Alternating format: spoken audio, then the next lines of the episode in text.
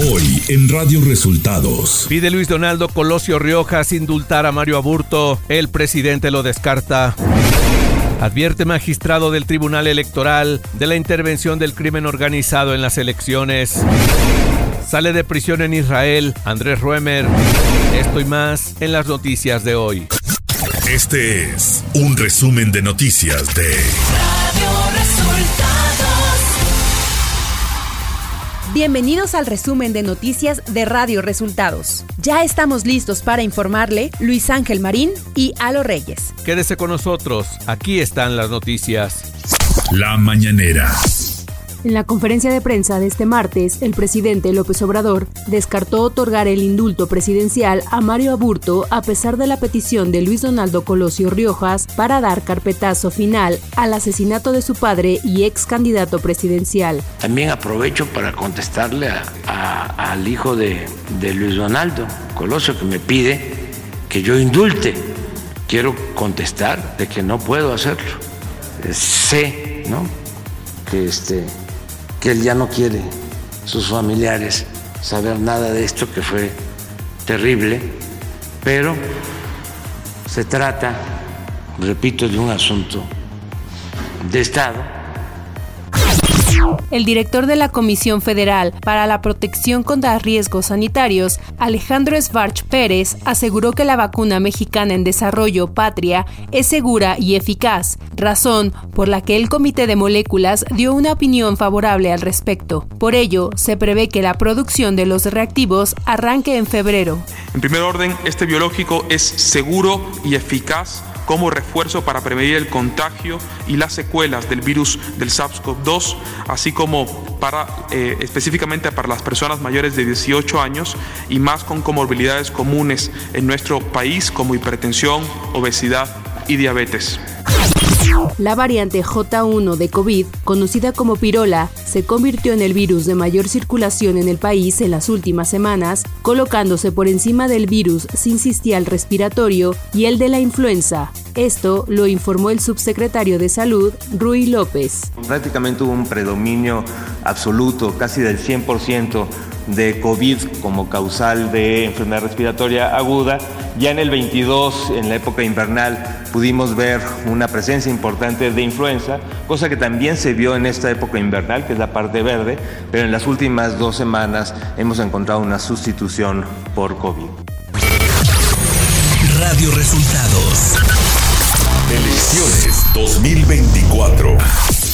El magistrado del Tribunal Electoral, Felipe de la Mata, afirmó que las autoridades electorales no tienen la culpa de la intervención del crimen organizado en las elecciones, pero sí son culpables de guardar silencio ante estos hechos. Lamentó que en privado las autoridades como el INE, tribunales electorales e institutos electorales de los estados reconozcan la intervención del crimen, pero en lo público no quieran tocar el tema. Consideró que a un mes de que arranquen las campañas, las autoridades electorales, gobiernos, partidos y sociedad podrían tomar acciones para evitar esta injerencia.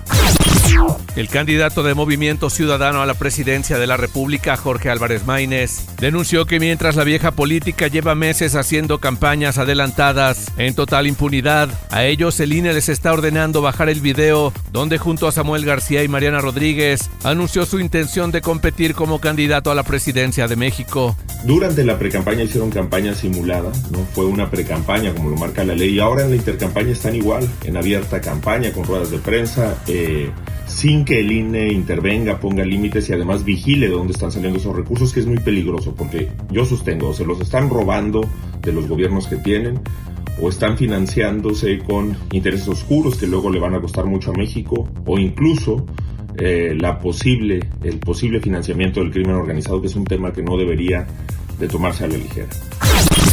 Claudia Sheinbaum Pardo, candidata presidencial de la Alianza Sigamos Haciendo Historia, asistió como invitada especial a la inauguración de la sexta reunión plenaria del Grupo Parlamentario de Morena en la Cámara de Diputados. Posteriormente a la reunión con la bancada, Shane Bompardo atendió a los medios de comunicación. Yo me siento muy contenta porque estos compañeros, compañeras, diputados, diputadas han sido de primera, son parte de la gran transformación junto con el presidente Andrés Manuel López Obrador y han permitido este cambio sustantivo en diferentes eh, leyes y por supuesto en la Constitución, que es parte de este proceso de transformación.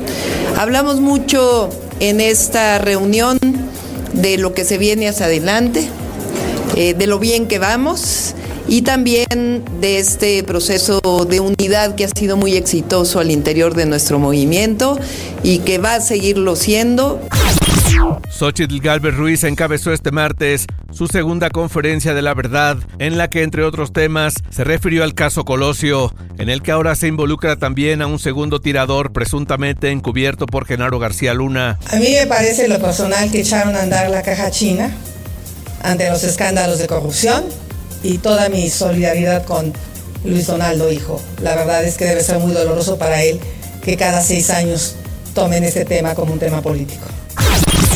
Los grupos parlamentarios del PRI en la Cámara de Diputados y de Senadores realizaron este martes su reunión plenaria. En conferencia de prensa, el líder nacional del PRI, Alejandro Moreno, se refirió al tema Luis Donaldo Colosio y al uso electoral al magnicidio del ex candidato. Mario Aburto es el asesino confeso y el PRI exigirá, como debe ser, que se mantenga en la cárcel y jurídicamente haremos todos los trámites. Lo que quieren hacer es querer lastimar al PRI. La Junta General Ejecutiva del INE aprobó este lunes una partida de 43.195.941 pesos para que los partidos políticos supervisen la integración del padrón y lista nominal, así como otros procedimientos registrales. Dicha partida es adicional a las prerrogativas que reciben cada año y en comparación con el 2023 tuvo un aumento de un poco más de 2 millones de pesos. Nacional. Andrés Roemer, ex diplomático, escritor y catedrático mexicano, salió de la cárcel en Israel desde el pasado 15 de diciembre. Sin embargo, la noticia se dio a conocer hasta este 30 de enero. En una carta enviada al programa de Ciro Gómez Leiva, Roemer argumentó que fue puesto en libertad porque las autoridades israelíes descubrieron las falacias que sobre él expresó el gobierno de México y dijo tener esperanza para que la verdad salga a la luz algún día y vislumbre justicia.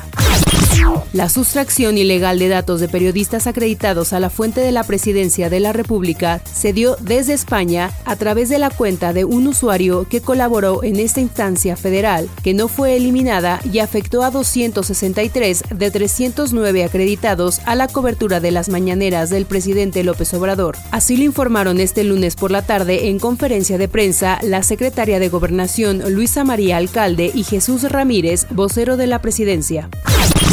La vulneración de datos de los 300 periodistas que acuden a la mañanera es un caso importante y es una satisfacción que desde Palacio Nacional se atienda a lo que dice la ley en materia de datos personales y se vea la importancia del INAI. Esto lo consideró la comisionada Norma Julieta del Río Venegas.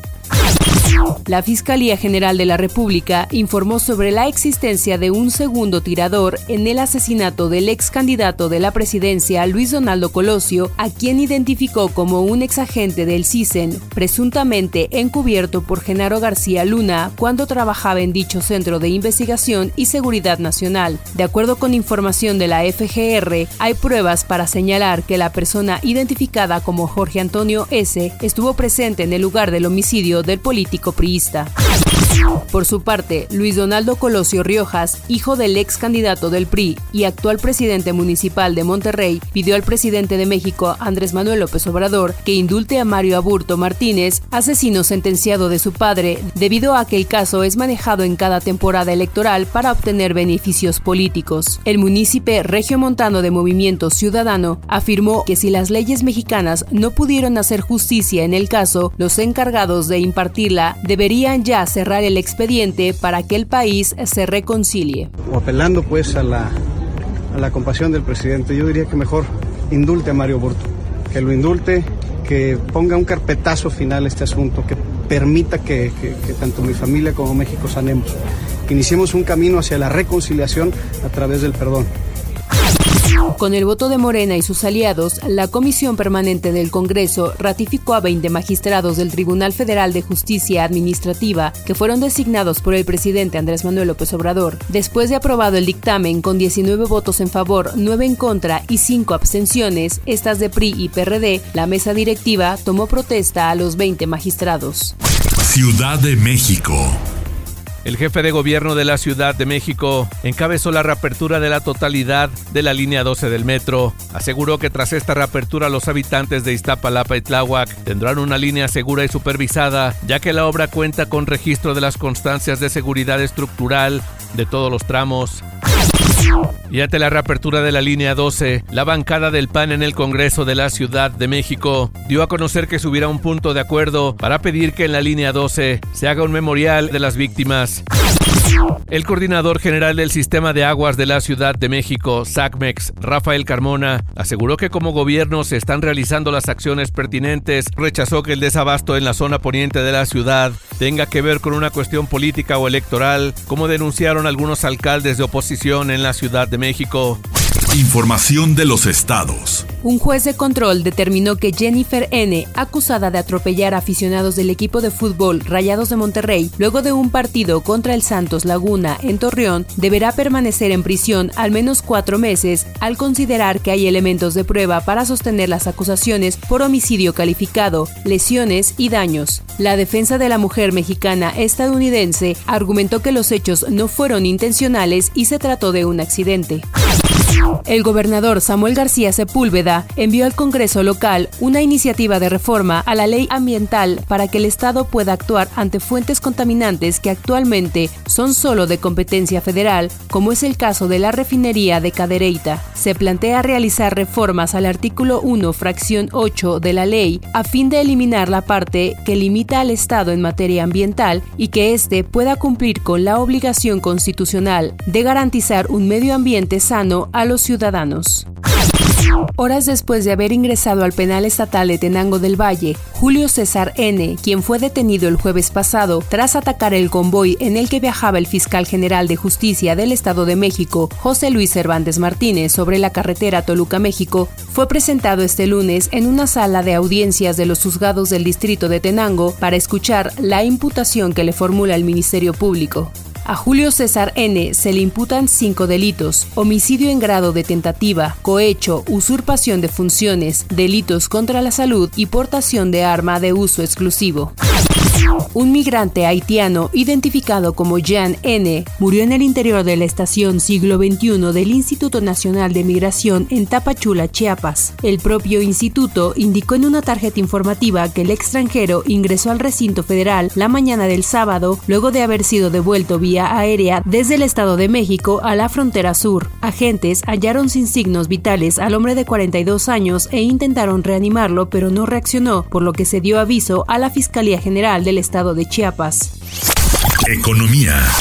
El INEGI dio a conocer que las exportaciones mexicanas sumaron 593.012 millones de dólares en 2023 y anotaron un monto máximo impulsadas por las ventas al exterior de la industria automotriz. De acuerdo con los registros del INEGI, las exportaciones automotrices también totalizaron un monto sin precedente con 188.903 millones de dólares, representando un 32% del total. Clima. El Servicio Meteorológico Nacional anunció que para este 30 de enero se prevén nevadas y hasta menos 5 grados Celsius en 15 estados. La vaguada polar se extenderá sobre el noroeste del territorio mexicano y en interacción con el abundante ingreso de humedad propiciará marcado descenso de temperaturas heladas, densos bancos de niebla, lluvias y chubascos en el noroeste y occidente de México. Radio Resultados Internacional. El gobierno de Estados Unidos revocó este lunes parte del alivio de las sanciones contra Venezuela que había concedido el año pasado a la nación sudamericana, con lo que cumple su amenaza después de que el máximo tribunal venezolano bloqueara la candidatura presidencial de la opositora María Corina Machado. La líder opositora venezolana María Corina Machado aseguró este lunes que competirá en las presidenciales de este año como candidata del mayor bloque antichavista, pese a la sentencia publicada el viernes en la que el Tribunal Supremo de Justicia ratificó que está impedida para participar en los comicios hasta el año 2036. María Corina Machado calificó como un acto de delincuencia judicial la resolución del tribunal. El presidente de Estados Unidos, Joe Biden, afirmó este martes que ya decidió cuál será la respuesta del país tras la muerte de tres de sus soldados en una base en Jordania y responsabilizó a Irán por proveer armas para este ataque. Biden no explicó cuál será el tenor de la respuesta. El secretario de Estado de Estados Unidos, Anthony Blinken, instó este lunes a la Agencia de la ONU para Refugiados Palestinos a abordar las acusaciones de que miembros de su personal participaron en el ataque a Israel y calificó su trabajo de indispensable luego de que el viernes Estados Unidos decidiera suspender la financiación a este organismo. El ministro de Exteriores de España, José Manuel Álvarez, anunció este lunes que el país europeo mantendrá sin cambio su relación con la Agencia de Naciones Unidas para los Refugiados de Palestina en Oriente Próximo, pese a las acusaciones israelíes sobre la supuesta participación de algunos de sus empleados en los ataques del 7 de octubre. El funcionario español afirmó que es una agencia de Naciones Unidas indispensable para aliviar la situación humanitaria. Y hasta aquí las noticias en el resumen de Radio Resultados. Hemos informado para ustedes Luis Ángel Marín y Alo Reyes.